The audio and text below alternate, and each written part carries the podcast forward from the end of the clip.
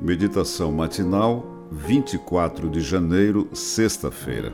Retrato de um cristão. Pois não me vergonho do Evangelho, porque é o poder de Deus para a salvação de todo aquele que crê. Romanos 1, 16. Após uma palestra na qual incentivou um grupo de cristãos a se dedicar às missões estrangeiras, certo pregador foi questionado por um dos ouvintes.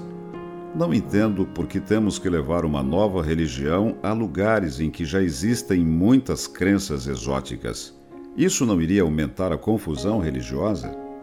O missionário respondeu: Não falei sobre implantar uma religião em algum lugar, mas em levar o Evangelho. É pelo Evangelho que dou minha vida. Esse diálogo traz implícita uma questão que tem se tornado a base do conflito espiritual para muitas pessoas que associam crescimento espiritual à mera prática de dogmas ou obediência a credos religiosos. Devemos estar cientes de que o desenvolvimento espiritual é mais que um esforço para ser bom religioso. Antes e acima de tudo, é uma experiência que se fundamenta numa relação amigável com Jesus Cristo através da fé o que possibilitará uma vida em crescente santificação, frutífera em atos de amor ao próximo na construção de um caráter nobre. Não é que a religião em si seja má. Contudo, problemas surgirão sempre que os religiosos a complicarem com ideias próprias. Ela só tem sentido quando vivida à luz do Evangelho. Religião pressupõe uma iniciativa humana em busca de Deus ao passo que o Evangelho é iniciativa de Deus para alcançar o homem.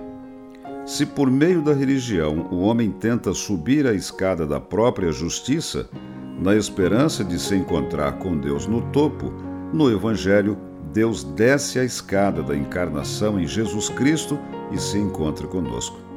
A mera religiosidade tende a realçar a conduta exterior, enquanto o Evangelho coloca em primeiro plano a transformação do caráter que nos levará à prática das boas obras.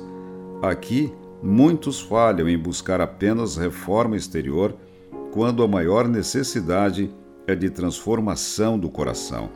Como seres humanos, nosso problema principal é interno.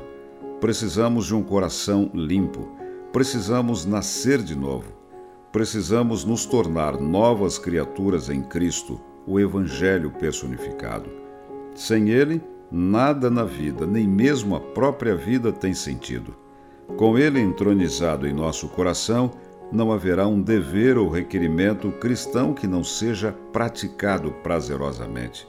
Nosso estilo de vida, em todos os seus aspectos, refletirá seu amor, sua simplicidade, pureza e santidade que nossa experiência seja a mesma do apóstolo Paulo. Não sou eu quem vive, mas Cristo vive em mim.